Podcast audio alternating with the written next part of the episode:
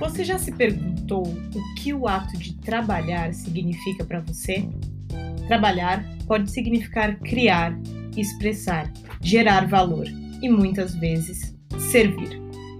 Trabalhando, você pode servir o seu cliente, os seus pares, os seus sócios, a sua equipe, a sua comunidade, os seus alunos, os seus pacientes e quem mais for. Agora eu vou ler o juramento extraído da Escola de Mordomos de Londres, onde a arte de servir virou uma poesia. Por minha conduta profissional e através da minha energia, paixão e compromisso, eu juro encarar os mais elevados padrões de serviço, com lealdade, confiança, discrição e excelência.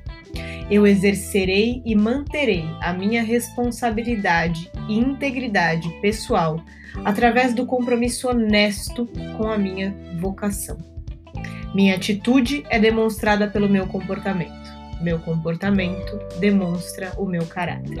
E o meu caráter sempre será o meu destino.